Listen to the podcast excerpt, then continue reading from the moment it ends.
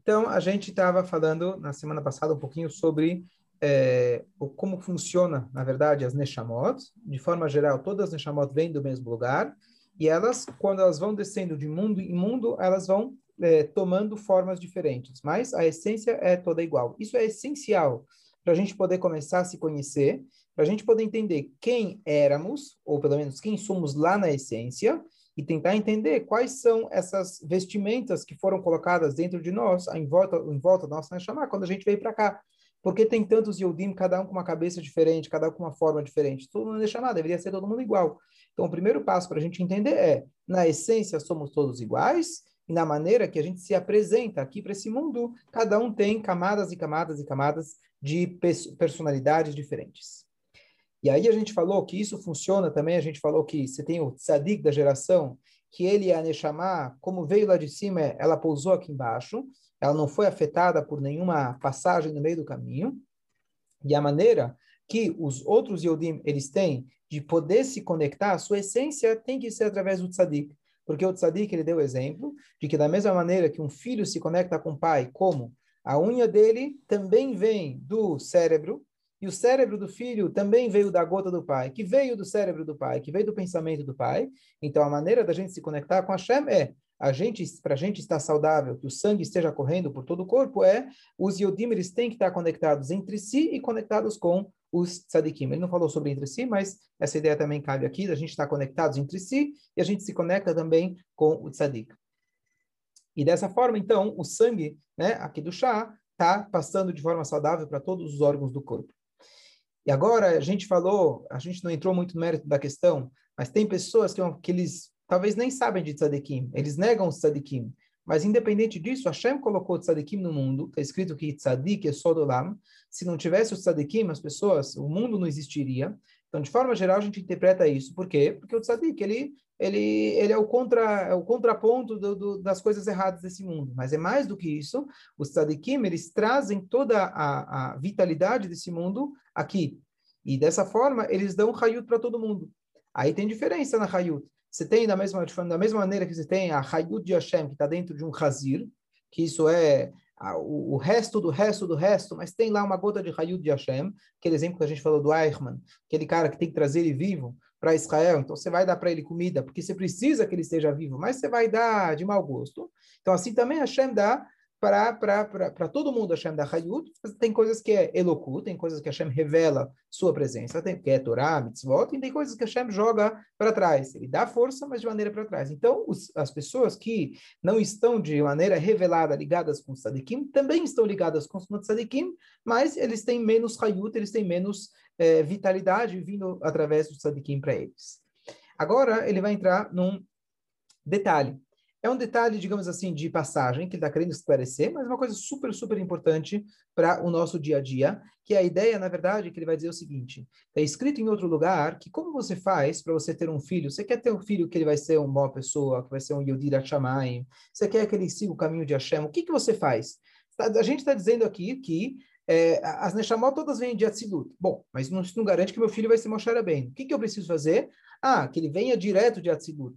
Será que tem alguma coisa que eu posso fazer para garantir, ou pelo menos para ajudar, que o meu filho seja uma Neshama melhor?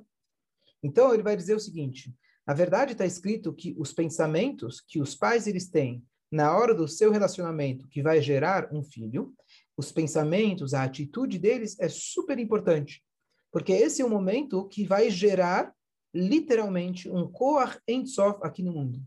Não existe nada mais poderoso nesse mundo limitado, onde tudo tem começo, meio e fim, do que aquilo que se chama Koach Aoladá, a força de dar filhos. Número um, você está... Uma pergunta? Sim. Então, a, a, a ideia é que, assim, o que, que você deve fazer quando a gente está falando é, do relacionamento íntimo? Então, na verdade, primeiro que a gente tem todas as diretrizes da Torá e da Alahá, como isso deve ser feito, a gente não precisa entrar nos detalhes agora.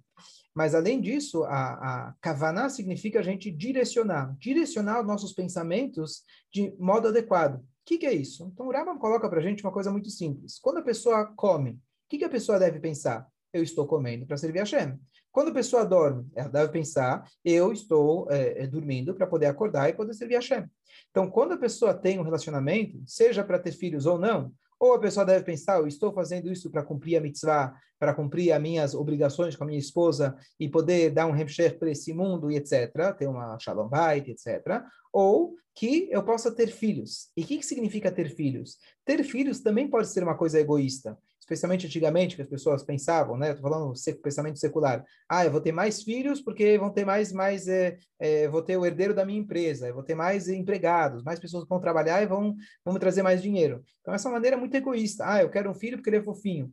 Não, não, a Torá ensina em todos os seus caminhos, lembre dele, saiba dele de Hashem. Então você tem que pensar, eu quero ter um filho para que ele possa servir Hashem. Eu quero ter um filho para fazer a mitzvah de Hashem. Esse filho vai ser mais um que vai agregar para o serviço de Hashem aqui nesse mundo. Eu estou aqui fazendo com a Roladá, eu estou agora é, fazendo uma sociedade verdadeira com Hashem. Não existe nada no mundo como procriar algo que eu estou fazendo que a, a, força de procriar significa eu posso ter um filho, que esse filho vai ter um filho, que vai ter um filho, que vai ter um filho infinitamente. Não existe mais nada nesse mundo que a gente está trazendo essa força de infinito. Então é um momento de extrema kedushá.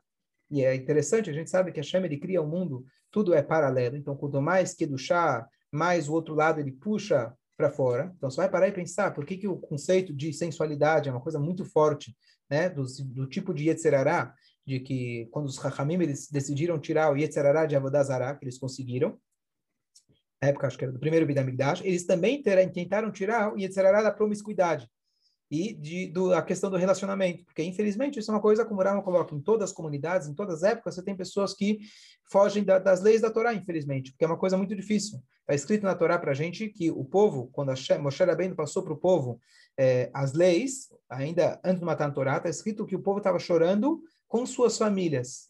Diz Urashi para a gente, na Gumará, eles estavam chorando pela, pelas famílias, pelas leis de relacionamentos familiares. Ou seja, eles choraram, né? não era uma coisa fácil para eles aceitarem. As leis que a Torá coloca para gente em relação à conduta nossa, em relação a com quem pode casar, etc. Então, então esse é um assunto que está muito próximo de nós.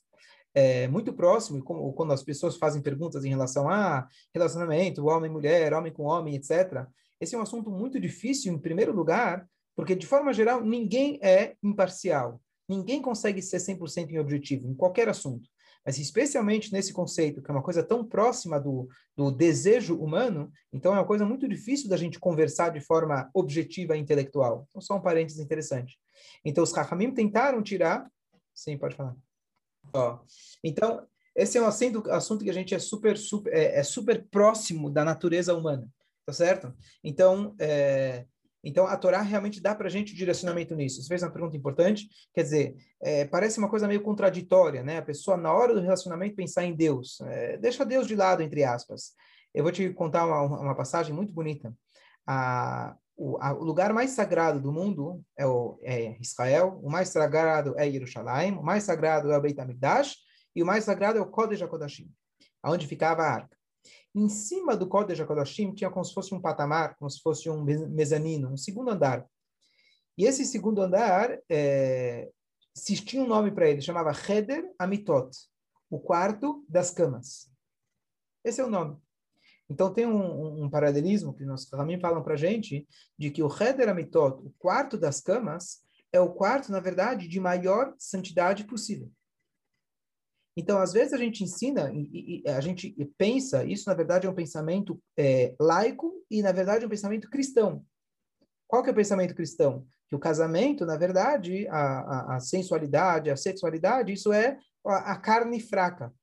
O que eu estou querendo chegar é que justamente o contrário. Na verdade, é uma força, é a maior força de que do chá que existe aqui nesse mundo.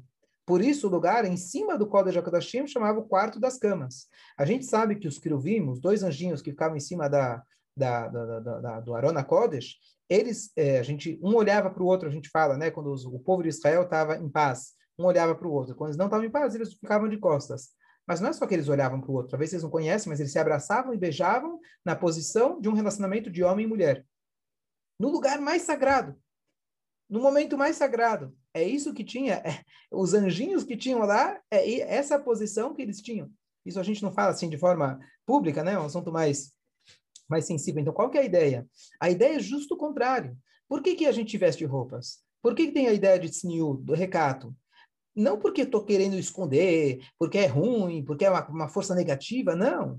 É uma coisa tão sagrada que você preserva. Se você tem um cheque de um milhão de dólares, você não vai mostrar ele para todo mundo, você vai guardar ele a sete chaves. Então, o nosso corpo é extremamente sagrado. Dentro de tudo, essa é a parte mais sagrada que nós temos. Ah, você vai dizer, bom, mas isso é a fonte de toda a promiscuidade, tantas coisas erradas? Justamente por isso, por ser um lugar tão sagrado e por a gente poder, através dele, gerar a força infinita de Hashem aqui nesse mundo, então Hashem, ele para como contraponto e como a gente poder fazer uma escolha nesse mundo, então Hashem colocou paralelamente uma força muito grande do outro lado. Então aquilo que eu estava querendo dizer, que por um lado é uma coisa que os Kachamim tentaram tirar mas o final da história é que eles fizeram, eles, eles tiraram esse Yetzerará, digamos assim, vamos chamar de Yetzerará, esse desejo pela sensualidade, e está escrito que naquela noite nem um ovo de uma galinha nasceu. Ou seja, se não fosse esse instinto, se não fosse esse instinto né, natural que nós temos, nem os animais teriam teriam é, é, teriam relacionamento. Mas qual que é a ideia? A ideia é essa, justamente é o lugar mais sagrado. Então, você pensar em Hashem nessa hora é, esse é o ápice, esse é o ápice daquilo que a gente chama de Direa Betartonim, a mostrar que a maior santidade possível, ela está justamente contida no lugar mais baixo possível. Essa é a ideia. Então não é uma contradição, pelo contrário, é você enxergar que o, que o amor, o carinho de um homem e uma mulher, inclusive e especialmente sem nenhum tipo de é, interposição, sem nenhum tipo de interrupção entre os corpos, literalmente corpo a corpo, ou seja, você não tem nenhuma máscara, você não tem uma vestimenta, é a maneira mais pura, digamos assim. É, é, então, a, a, maneira mais pura, perfeito, já, já vou falar. Então, a maneira mais pura é, é esse relacionamento. E não é uma contradição para um amor natural. Olha que interessante, não é? Não, eu estou pensando na minha esposa ou estou pensando em Deus? É, não, agora não é hora de pensar em Deus. Não, o amor de marido e mulher que existe naturalmente, da maneira pura, da maneira saudável, da maneira que a Torá dirige para a gente como fazer isso, quando fazer isso, com quem a pessoa deve se casar e assim por diante, essa é a expressão de amor que Hashem deu de presente para a gente aqui na Terra, para você ter uma experiência, o que, que significa amor a Hashem. O amor de marido e mulher, na essência, é o amor de Hashem e Ben Israel. Não é só um paralelismo, uma coisinha bonita o, o, o macho e fêmea é, é, são duas energias que vêm de Hashem. Ele que criou essas duas energias. Essas energias se expressam no amor que Hashem tem pelo povo de Israel, e ele deu de presente para a gente o amor de marido e mulher, que é uma coisa que a gente sente na carne, uma coisa que a gente sente naturalmente, o coração vibra, tá certo? Imagina que isso, esse momento, gente, isso é Hashem. Isso é Hashem, esse é o pensamento. Então não é uma contradição, estou pensando em Hashem na minha mulher. Não, o amor que você tem na, pela sua mulher, aquele sentimento e etc., isso é a maior expressão de Hashem aqui na Terra. Claro, a gente pode levar isso para o caminho errado. Por isso a Torá dá para a gente as diretrizes, como, quando, aonde, de que forma, qual é o pensamento. Mas essa não é, não é uma contradição. É aí que você o verdadeiro, você vê a verdadeira, o verdadeiro beijo entre o céu e a terra. É, é, é, não é erro, mas a maneira que a gente cresce, e às vezes até não é nem saudável, que a gente cresce, às vezes as pessoas ensinam as crianças, ah, você tem que cobrir teu corpo, você tem, mulheres têm que usar saia, por quê? Porque você não quer que o homem te veja, e, e é ruim, etc. A gente abomina esse conceito, é, isso não é um conceito judaico, é o contrário. Então, às vezes, por isso que quando chega na hora, você fala, não, é uma coisa baixa e só cabe para tzadikim. Não, acho que nós todos somos capazes, claro, num nível básico, não estamos falando aqui no nível... A Hashem não espera, a gente falou isso nos outros jurim, Hashem não espera de nós sermos tzadikim. Hashem não espera de nós que você não, não tenha o desejo sexual. Hashem não espera isso da gente. Como eu te falei, está escrito na Gemara, na hora que Hashem tirou isso do mundo, nem a galinha, nem, nem a galinha botou ovo. Tá certo? Hashem quer que a gente tenha. Então a gente não deve se culpar igual o cristão, longe de nós, falando, não, eu fui fraco eu tive que casar, eu sou fraco e eu tenho essa necessidade. Hashem colocou isso dentro de você. Então, isso é, é eu acho que é essa coisa mais bonita. É a coisa mais maravilhosa que tem. Não é igual, por exemplo, a gente fala sobre escáfia. O que quer dizer escáfia? Escáfia é, olha, estou com vontade de comer uma chocolate, eu vou deixar ele de lado. Tá certo? Eu não vou comer. Ok. Depois você fala no Shabat, se você comer o chocolate, você está fazendo é o prazer do Shabat, você está fazendo uma mitzvah. Durante a semana, não. Então, nessa ideia, eu acho claro que tem a ideia da pessoa fazer isso da maneira que precisa, a pessoa não precisa buscar mais prazer buscar formas de ter prazer, mas o prazer natural que a Hashem já dá para gente, esse prazer, não preciso é, é, condenar ele, pelo contrário, Esse prazer natural, eu tenho que pensar, igual que eu estou comendo no Shabat, eu estou comendo esse tchum, que eu estou adorando, tá uma delícia, isso é uma mitzvah. Então, a mesma coisa, Hashem não espera que a gente tire esse prazer. Então, eu não acho que é uma coisa é, é, fora da realidade. O desejo a gente tem. É, o, o, que a gente precisa é entender que da onde vem esse desejo. Esse desejo vem de chá. E aí, o nosso Yetzirará, claro, Hashem coloca do outro lado. O que, que eu preciso pensar na hora? Pensar que esse desejo é algo saudável. Isso é a coisa, é a cor do Ensov aqui na Terra. É isso que eu preciso pensar. Está concentrado nisso. Não precisa tirar do teu prazer natural, não precisa é, extrair e não pensar na sua mulher. Pelo contrário, esse é o maior. Eu vou te dar um exemplo. É, tem uma passagem na Gemara que discute sobre o Shira Shirim. Shira Shirim, o Cântico dos Cânticos, já deve ter ouvido, já deve ter lido. O Shira Shirim é, foi escrito por Shlomo Amelach. Shlomo Amelach tinha mil esposas. E se você lê, e traduz o Shira Shirim, parece um romance. Né? Parece uma, uma. Qual é o nome disso? Uma serenata né? O noivo cantando para a noiva e falando todos os tipos de palavras. E a Gemara discute e fala, peraí, será que o Shira Shirim pertence aos 24 livros é, da Torá ou não? E a resposta é, é e a, qual que é a resposta? E a resposta é que eles falam o seguinte, um fala, não, está fora, não deveria fazer parte.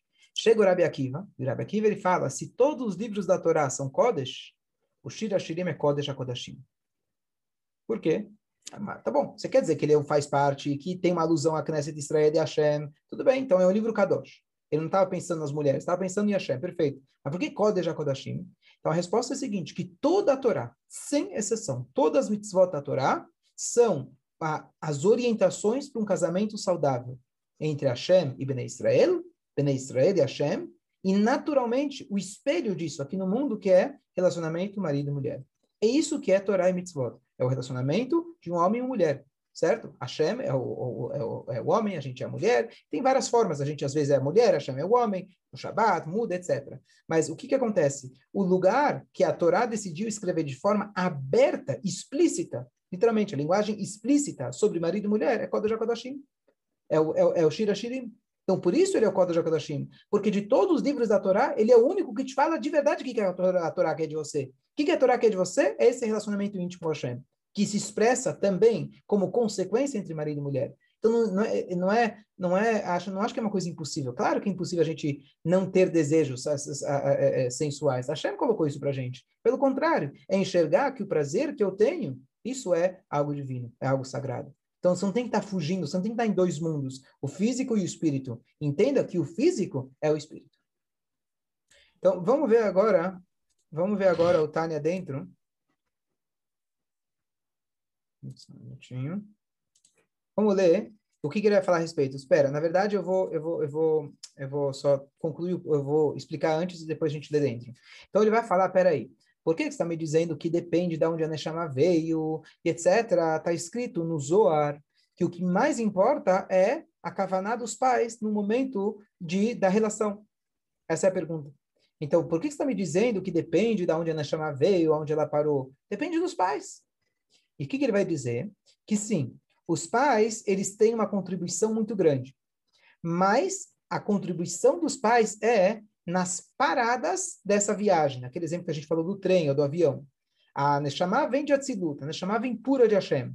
O que a gente pode ajudar é que ela não, que ela, digamos assim, seja menos afetada daquela descida que vem é, que vem através dos mundos, certo? A Neshama pode vir aqui uma, uma Neshama super especial, mas a Neshama está envolvida com vários tipos de Devoshim. O que, que é Devoshim? O Marshavá de Burimase, o pensamento, fala e ação daquela alma, quando ela vier aqui nesse mundo, pode ser que seja uma pessoa baixa, naturalmente. Agora, o que, que, o que, que não é definido pelos pais é da onde a Neshama veio a essência da Neshama, você pode ter pessoas que ambos os pais, digamos, vamos chamar assim, estão no nível mais baixo espiritual possível, e eles tiveram um filho que é tzadik, pelo menos em potencial. Ou seja, ele tem uma Neshama, a origem, o país de origem não é definido pelos pais. O número de paradas, os pais podem contribuir, que tenham menos paradas no caminho. Então, pode ser que os pais fizeram toda a caverna do mundo, só que a Neshama não é uma Neshama tão elevada. Pode ser que os pais não tiveram, pelo contrário, todas as cavernas piores, mas a Neshama veio de um lugar super elevado. Então, isso não é definido por nós. Qual Neshama vai vir para onde? O que os pais podem contribuir é as paradas no meio do caminho. Quantos devushim, quanto essa Neshama, como ela vai se apresentar aqui nesse mundo. As roupas que ela vai ter, mas não quem ela é. Então, essa é a contribuição que os pais podem dar. Vamos ver aqui a, a leitura do, do, próprio, do próprio Tânia. Ele fala para gente o seguinte.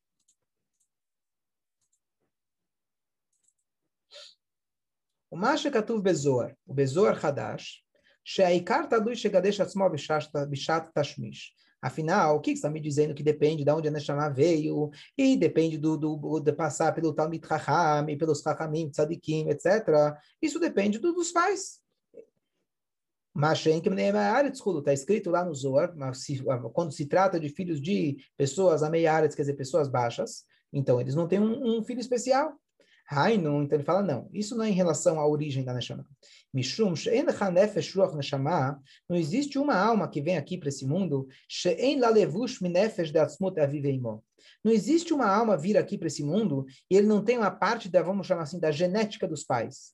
É claro que Hashem, ele é a origem de tudo, mas nós somos os pais, se eu sou o pai e a mãe, nós temos uma contribuição. Essa contribuição, ela é o levush, ela é a vestimenta, a maneira que se apresenta quem aquele bebê. Levush significa os pensamentos, fala e ação. Vechola mitzvot sei. Todas as mitzvot que esse bebê, essa criança vai fazer, a cola ele deu, eu levushkulo. Todas as mitzvot, inevitavelmente, ou elas são em pensamento, amar Hashem, amar o próximo, ou são em fala, em ou em ação, ou em ambas. Tá certo? Todas as mitzvot tem que ou falar, pensar ou fazer. Então, todas as mitzvot que essa criança vai fazer, ele vai estar usando o pensamento, fala e ação dele. E isso depende do pai.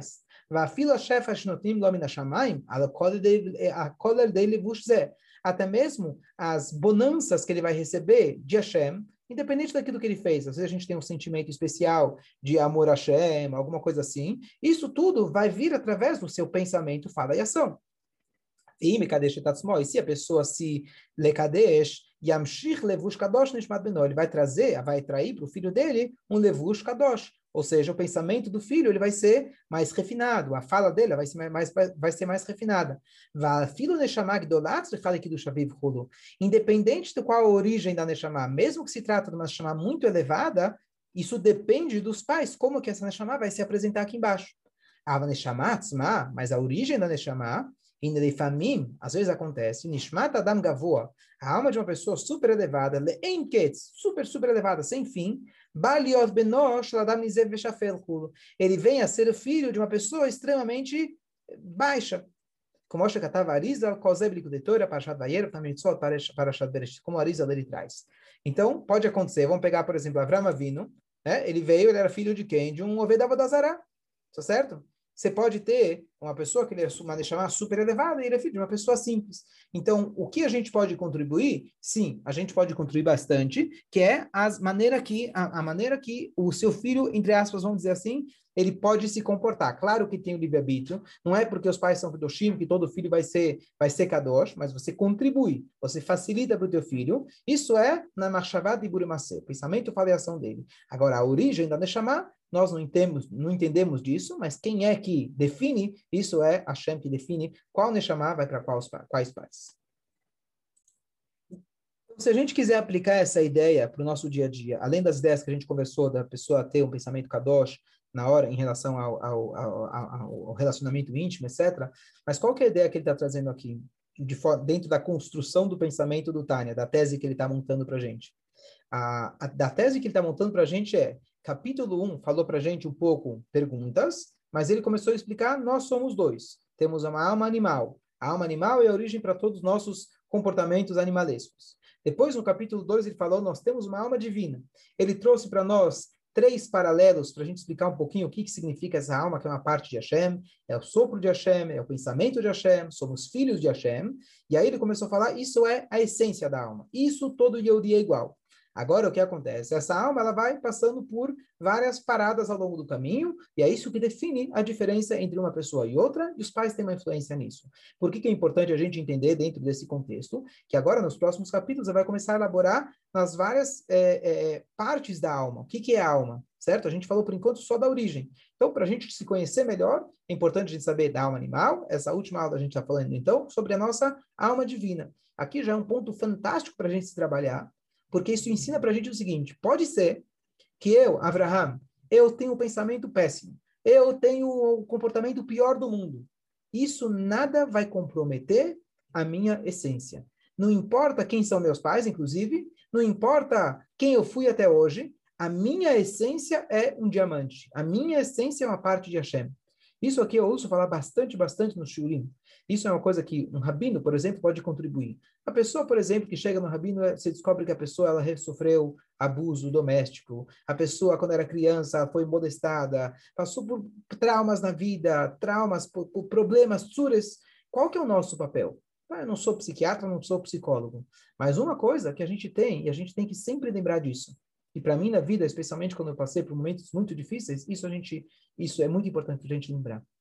Pode ser que você está realmente com, com a tua, tua, tua, com uma mancha, com uma marca muito muito grande em você, uma coisa que te marcou muito e talvez vai ficar assim até o final da vida.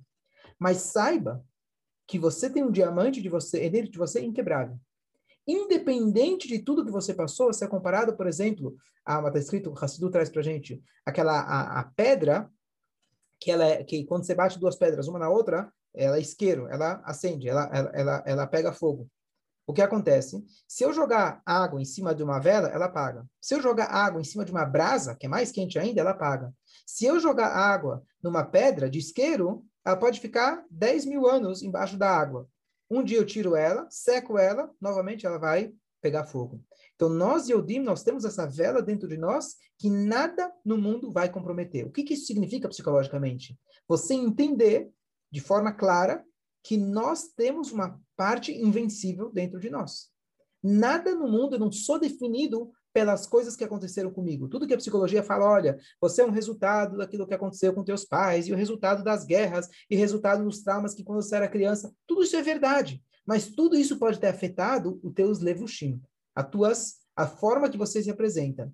Nada vai comprometer, nada vai mexer com a tua cor, se fala em inglês, com a tua essência. Nada vai mexer com isso. Então, isso eu acho que é um primeiro ponto, quando a gente fala do crescimento é, espiritual, um crescimento emocional, um crescimento de midot. A gente entender que eu posso.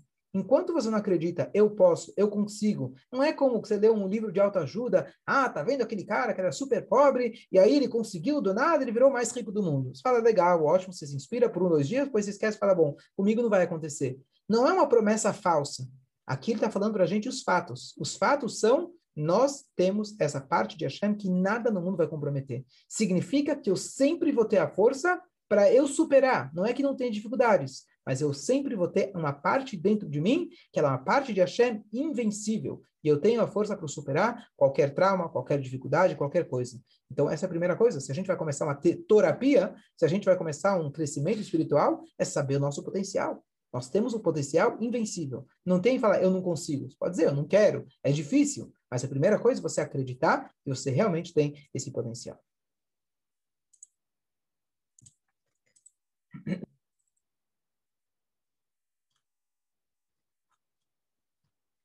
Ok. Terceiro capítulo do Tânia. Vamos lá. Agora, ele vai falar um pouquinho sobre é, aquilo que talvez já devem ter ouvido falar, que são as 10 sefirot. Mas antes da gente falar de sefirot, coisas elevadas, vamos falar um pouco como funciona a psicologia humana. Quem somos nós? Tá certo? Então ele fala o seguinte: Agora ele não entra exatamente o que, que significa Nefesh Ruach Neshama. A gente sabe que a nossa Nefesh é composta de cinco partes: Nefesh, Ruach Neshama, Chaya e Hidah. Por enquanto são apenas nomes, sem a gente entrar no que significa cada um. Mas, ou seja, a nossa alma, Klula Me'eser Bechinot, Keneged Eser Sfirot Mehem. Agora a gente vai começar a se conhecer. Então, a gente está falando do Nefesh Elokit, a gente falou de onde ela vem, e agora ele vai falar o, que, que é essa Nefesh Elokit, o que, que acontece comigo, como que, que, que, que é ela. Então, ela fala, ela tem dez, vamos chamar assim, de dez partes, dez níveis. Por que dez? Ainda ele não explicou, mas ele só está afirmando, igual que Hashem ele tem 10 firot, nós temos também, paralelamente, porque nós viemos de Hashem, fomos criados à imagem dele, nós também, na nossa, nós também, nossa alma, temos 10 níveis. Esses níveis são, vamos dividir em duas categorias. Nechlakot Stein, Shen Shalosh Imot, Vesheva Kfulot. Vamos chamar isso, tem dois, dentro dessas 10, que ele vai começar a explicar agora, vamos dividir em dois grupos. Um grupo são três, que vamos chamar assim de mães, certo? São três que estão em cima, são três, é, igual que a gente fala em Shabat, você tem a Avot Melachot, 39 proibições genéricas, e de cada uma delas você tem as consequências. Então, se eu tenho as três genéricas, Vesheva Kfulot, e sete dobradas. Depois a gente pode, pode entender melhor por que é chamado dobradas. Mas nós temos, então, três iniciais. Perush, o que, que significa isso? Chochma, Binah, Vadat. Veshiva, Temea, Binyan. Então, quais são os dois grupos? Um grupo, por enquanto, também não explicou, só estamos falando palavras. Um é o grupo do Chochma, Binah e Dat, que são as faculdades intelectuais. Veshivat Yemea Binyan. E a sete, ele traduz isso como Yemea Binyan. Hashem, ele criou o mundo em sete dias. Por quê? Está escrito Sheshet Yamim Asa Hashem. Certo? Seis dias Hashem fez. Hassidut fala para a gente, espera aí. Hashem não fez seis dias. Hashem fez em seis dias. Por que está escrito Sheshet Yamim? Deveria estar escrito Besheshet Yamim. Ao longo de seis dias, ele criou o mundo. O que, que diz Hassidut? Que cada dia, na verdade, Hashem fez. A cada dia, ele expressou uma outra emoção dele. O primeiro dia, por exemplo, foi Hesed, bondade. Ele criou o mundo, ele fez a luz. O segundo dia, ele dividiu. É disciplina, é Gevurah. Você fica em cima, você fica embaixo. E assim por diante. Então, ele chama isso de Sheva e Meia os, os sete dias da, da, da, montagem, quer dizer, da, da construção, que são os, as sete, as sete é, faculdades emocionais. Hesed, Vurat, Tiferet, Kulu. Então, isso ele está falando de Hashem. Hashem tem dez, então nós também temos dez, divididas em duas características. De novo, ainda não explicamos o que significa elas, mas só para a gente começar a montar a estrutura. Bekar, Benefesh, Adam, assim também na alma nossa, Shenechlek Deshtaim. Nós temos, então, dois, duas áreas, Sechel e Midot as partes intelectuais e as partes emocionais. Isso é essencial para aquilo, Yitzhak, que era a tua né, a proposta, da gente começar a se melhorar como pessoa. O que, que a gente quer melhorar? A gente fala melhorar nossas midot. Então vamos entender o que, que são as midot. Antes da gente falar, não, é, para de falar Lachonará, é, seja uma pessoa melhor, fala obrigado. Isso já é o final do túnel. Vamos voltar, certo? Vamos voltar. O que, que é Sechel? O que, que é Midot? Vamos tentar entender. Então ele fala, Sechel Kolel Chochma Binavadat, o o, é, o, o Sechel, a parte intelectual, nossa agora tem Chokhmah Binaidat, que ele não explicou o que significa, Beamidot, Navat Hashem, Pardov, Eiratol, Farol, Lembra que a gente está explicando agora, não é um shiur de psicologia, é um shiur de psicologia da alma divina. Quando a alma divina sente, ela vai ter sentimentos ligados sempre em função de Hashem. Então, Avá é um Avá de Hashem. O parra do medo é algo que, de fazer um pecado, fazer algo contra a vontade de Hashem. Irá, lefaro, tiferet, a terceira, que você vai louvar Hashem e assim por diante. Ou seja, a gente está falando aqui da, da, da, da, da estrutura da alma divina. A estrutura da alma divina tem parte intelectual, parte de sentimento, sempre em função de Hashem. Como a gente falou aqui que em Hashem você tem nas Sefirot, você tem a parte que se chama as mães, uma corda midot, por quê? É da, é, do, é da intelecto que vem os sentimentos, que a midot entodot chokhmah vadat. Que é claro, você vai, vai gerar um sentimento a partir que você meditou aquele conceito. Então, por enquanto, ele só deu para a gente uma estrutura em palavras, não explicou nenhuma delas o que significa. Então, mas só para a gente ter, é, é, ter uma ideia simples de, de, dessa estrutura, às vezes a gente fala, bom, como que eu posso ter a, a Vata Hashem? Como que eu posso gostar de uma pessoa que eu não gosto? A Torá fala, eu não gosto daquela pessoa, certo? Então, o que, que eu preciso mudar? Então, o exemplo clássico para isso é o seguinte: imagina passa alguém na rua e eu falo para você, olha, você tem que amar aquela pessoa. Você fala para ele, olha, eu posso dar um abraço naquela pessoa, eu posso dar um beijo nela, posso até dar um presente, mas eu vou amar o João da rua? Hum, não tem como eu forçar. Bom, aí eu chego e falo para você, olha, vamos chamar o João aqui. E aí ele conta para você que esse João, na verdade, foi graças a ele que você existe. Que quando tua mãe, um exemplo qualquer, tua mãe ela estava é, grávida de você, ela, Deus nos livre, estava estava com um problema na gravidez, e esse foi o médico que graças a ele salvou tua vida, por ele você está aqui. Não só isso, ele deu bastante dinheiro para tua mãe para ela poder te criar, e ele pagou tua escolaridade até o dia de hoje.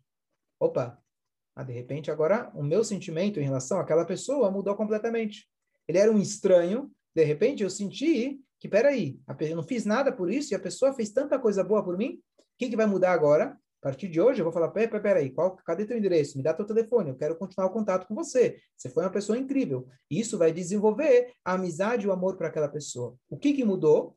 Mudou a maneira de você pensar. Mudou o teu pensamento. Então, o que, que acontece? A única maneira da gente mudar os nossos sentimentos é mudar a nossa compreensão. Então, por isso aqui ele dividiu em duas categorias. Tem o, a parte intelectual e as emoções são sempre consequências daquilo que você pensou. Você, isso qualquer, vai, psicólogo, se você enxerga a vida de, com, com óculos preto, então tudo vai ser preto, você vai sentir preto. Se você enxerga as coisas diferentes, vai ter sentimentos diferentes. Mais um exemplo que isso é, é verdadeiro, acho que essa história aconteceu, mas tinha uma vez um, um cara num trem, e, e ele, fez, ele, foi, ele chegou no trem, família religiosa, com vários filhos. O homem lá estava com sete filhos no trem. E as pessoas tentando descansar, nervosas, e as crianças pulando de um lado para o outro, brincando. E o cara começou a se incomodar bastante. Então o cara se incomodou, o velhinho se levantou e foi brigar com os pais. O que, que, é isso? Deixa teus filhos aí jogados, não está deixando ninguém dormir? Ele fala, peço realmente mil desculpas, eu eu estou voltando agora do enterro da mãe deles. Aí, naquela hora, ao invés de todo mundo ficar nervoso com as crianças, de repente, um pegou a criança no colo, o outro pegou outra criança no colo, e a do, todo mundo virou de, um, de, um, de, um, de, uma raiva muito grande, virou um rachamim, uma piedade, que a piedade despertou um amor muito grande. O que, que mudou? Uma informação. Mas essa informação mudou completamente, de um extremo até o outro, o sentimento que eles tinham em relação àquelas crianças. Então, é isso que a gente tem que fazer, na verdade, quando a gente quer desenvolver qualquer sentimento, qualquer me dá, tudo começa na maneira que a gente enxerga, na maneira que a gente é, entende as coisas. E por isso, agora a gente vê claramente a ideia de Hassidut Chabad, que o foco é principalmente na maneira que você compreende as coisas. Já o, a, a, o Hesed, Gvurah e etc. são consequências. Então essa é a ideia, por isso o Alter Ebe, que ele na verdade, ele, ele veio, o background dele, ele era, é, ele era Litvak, na verdade o apelido dele era Litvak, porque ele era Litvish. Ele, ele veio, na verdade, ele, ele tinha a opção de estudar na Lituânia ou não, mas ele que acontece, como ele era, ele era uma pessoa extremamente calculista, ele de criança ele já era é, entendia de engenharia, matemática, então não era o estilo que as pessoas estavam acostumadas do Baal Shem Tov, que é aquela ideia é, que talvez a gente tenha talvez uma impressão, não sei se está certo ou não, mas impressão de Breslov, aquela música, aquela dança, as histórias, uma coisa mais emotiva. Ele chegou com maneira muito muito Guimará, muito alárrica. Estou descrevendo um livro de alahá para a alma. Então, foi uma coisa, ele teve, ele teve muita dificuldade com os próprios alunos do Magid Mesrit, porque eles falaram, peraí, isso aqui não é Hassidut, isso aqui é filosofia teórica. Mas essa é por isso que chama Chabad, quer dizer, tudo começa da maneira que a gente enxerga. Essa foi, o, essa foi a luta dele, né, para mostrar que não é só as emoções. Para você conseguir mudar as emoções, você precisa primeiro se trabalhar intelectualmente.